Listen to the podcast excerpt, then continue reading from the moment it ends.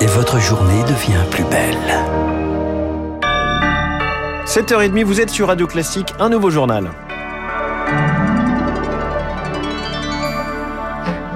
La matinale de Radio Classique avec François Geffrier. Et à la une ce matin, Pierre Collat, l'Indonésie, premier producteur mondial d'huile de palme, stoppe ses exportations. La guerre en Ukraine oblige les industriels à trouver des alternatives à l'huile de tournesol. Le choix s'est surtout porté sur l'huile de palme. Le prix de celle-ci a, bondi de 60, a bondi pardon, de 70%, ce qui a poussé les producteurs indonésiens à privilégier le marché international.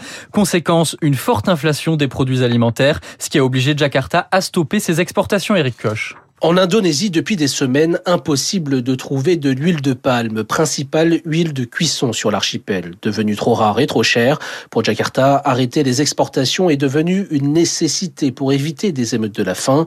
Mais cela va tendre les marchés, prédit Arthur Portier, consultant spécialiste des marchés agricoles chez Agritel. On a déjà une problématique sur l'huile de tournesol hein, qui euh, provient d'Ukraine. L'huile de palme, qui pouvait être une alternative dans certains cas et dans certaines industries, voit un nouveau euh, blocage logistique. Tout s'accumule bah, créer une véritable tension sur le marché des huiles. L'Indonésie, c'est 55% des exportations d'huile de palme au monde. Une huile qui rentre dans la composition des plats préparés, de gâteaux, de pâtes à tartiner et même des cosmétiques. Alors, si cet arrêt des exportations s'éternise, la facture des courses, même en Europe, risque de s'alourdir. Principalement, l'Indonésie exporte son huile de palme en Inde, en Chine, au Pakistan ou au Bangladesh. Donc, on ne peut pas voir un effet direct sur nos approvisionnements à nous en Europe. C'est plus une question de prix pour le moment sur ce marché. Avant de redémarrer ses exportations, Jakarta espère dégonfler le prix du litre d'huile de palme, le faire passer de 24 à 14 000 roupies, soit à peu près 1 euro.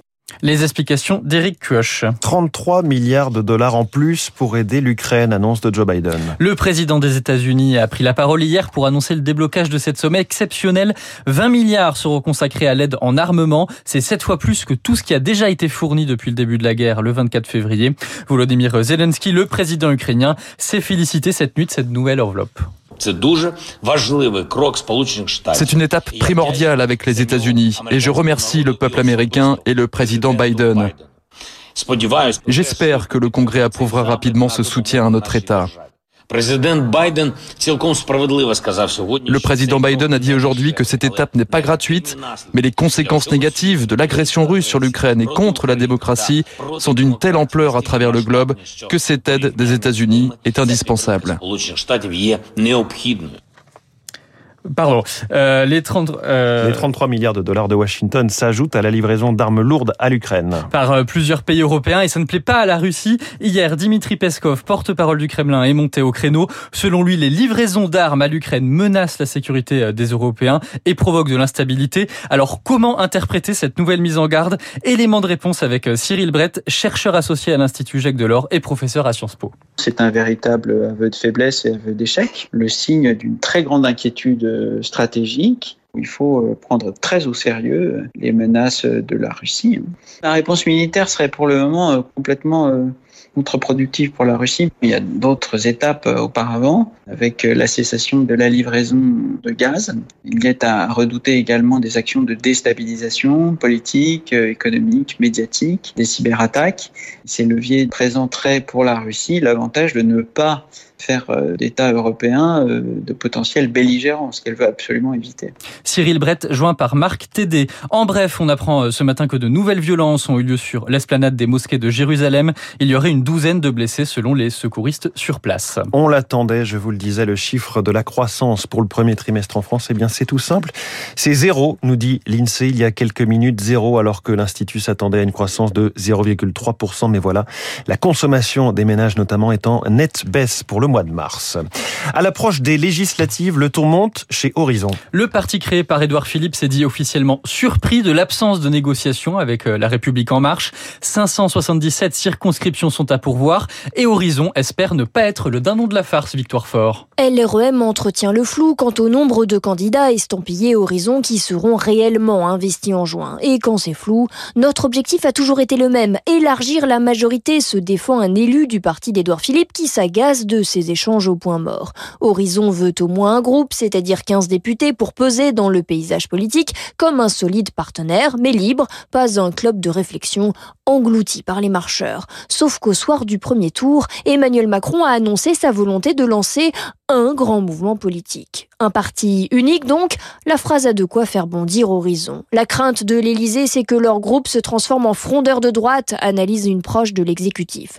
Tout cela va se terminer dans le bureau du président pour arrêter la carte des circonscriptions accordées, croit un allié du maire du Havre, serein, mais qui anticipe tout de même des opérations kamikazes ou des candidats Horizon affronteront des marcheurs. Le récit de victoire fort pour Radio Classique. Du côté de la France insoumise, Jean-Luc Mélenchon s'est mis d'accord hier avec euh, le mouvement fondé par Benoît Hamon, une alliance donc pour les législatives. Emmanuel Macron sera lui dans les Hautes-Pyrénées aujourd'hui après une visite dans un marché de Cergy près de Paris mercredi. Il choisit une destination euh, plus rurale, le marché de Barbazan-de-Bas, petite commune de 3500 habitants près de Tarbes. Il doit aussi se rendre à Montgaillard cette fois-ci euh, pour une visite privée en mémoire de sa grand-mère. On vous en parlait dès hier matin, une soixantaine d'hôpitaux à travers la France ont déclenché le plan blanc pour cause d'absentéisme. C'est le cas à Strasbourg, Orléans, La Rochelle ou encore Roubaix. Mais avec les départs en vacances, il y a déjà des inquiétudes pour cet été, d'autant qu'ils pourront très peu s'appuyer sur la médecine de ville, car l'été, les cabinets de généralistes se vident et les médecins ont de plus en plus de mal à trouver des remplaçants. Un véritable casse-tête, surtout dans les zones rurales, Rémi Pfister. L'été dernier, impossible pour Marcel Garrigou, généraliste en Auvergne-Rhône-Alpes, de trouver un remplaçant. Les jeunes médecins étaient dans les centres de vaccination ou les cabinets privés bien plus rémunérateurs. Cette année, Marcel Garrigou s'y prend en avance, mais ça coince encore. Vu que l'exercice en libéral vraiment a perdu beaucoup beaucoup de son attractivité. Euh, alors c'est vrai que voilà les cabinets de groupe qui a priori auront peut-être moins besoin de remplaçants puisque justement ils sont plusieurs, ils peuvent partir en vacances à tour de rôle, mais c'est plus attractif pour les jeunes quoi. Ils se sentent moins seuls. Pas facile hein, quand on est remplaçant donc a priori on manque un petit peu d'expérience d'aller sur un cabinet isolé. Et paradoxalement, ce sont ces médecins qui vont avoir plus besoin justement de, se faire remplacer. Ce sont les cabinets proches des villes universitaires qui trouvent le plus facilement des remplaçants. Alors Jacques Battistoni, président du syndicat des généralistes, demande que les médecins de campagne ou de zones très tendues reçoivent une enveloppe dédiée. L'idée c'est d'avoir un bonus pour le remplaçant et aussi un bonus pour le remplacer qui lui permettrait de donner 100% des actes, même un petit peu plus, et que lui-même il est, il est en même temps un peu d'argent quand payer ses charges fixes pendant la durée du remplacement. Mais qui pour payer cette prime au remplacement L'assurance maladie, les agences régionales de santé et les élus locaux se renvoient tous la balle. Pourtant, cette situation risque de durer encore des années, le temps que la suppression du numerus clausus amène de nombreux jeunes internes à chercher des remplacements. Les explications de Rémi Pfister. Un hommage funèbre à Jacques Perrin aura lieu cet après-midi. Ce sera aux Invalides en présence de la ministre des Armées Florence Parly. L'acteur et réalisateur Jacques Perrin est mort jeudi dernier à l'âge de 80 ans. Merci Pierre Collat. Prochain journal à 8h avec Lucille Bréau. Euh, il est 7h37. La canicule exceptionnelle en Inde et au Pakistan, mais aussi euh, la nouvelle phase dans l'équipement militaire de l'Ukraine par les États-Unis. Les spécialistes nous éclairent sur Radio Classique Renaud Girard et Michel Chevalet.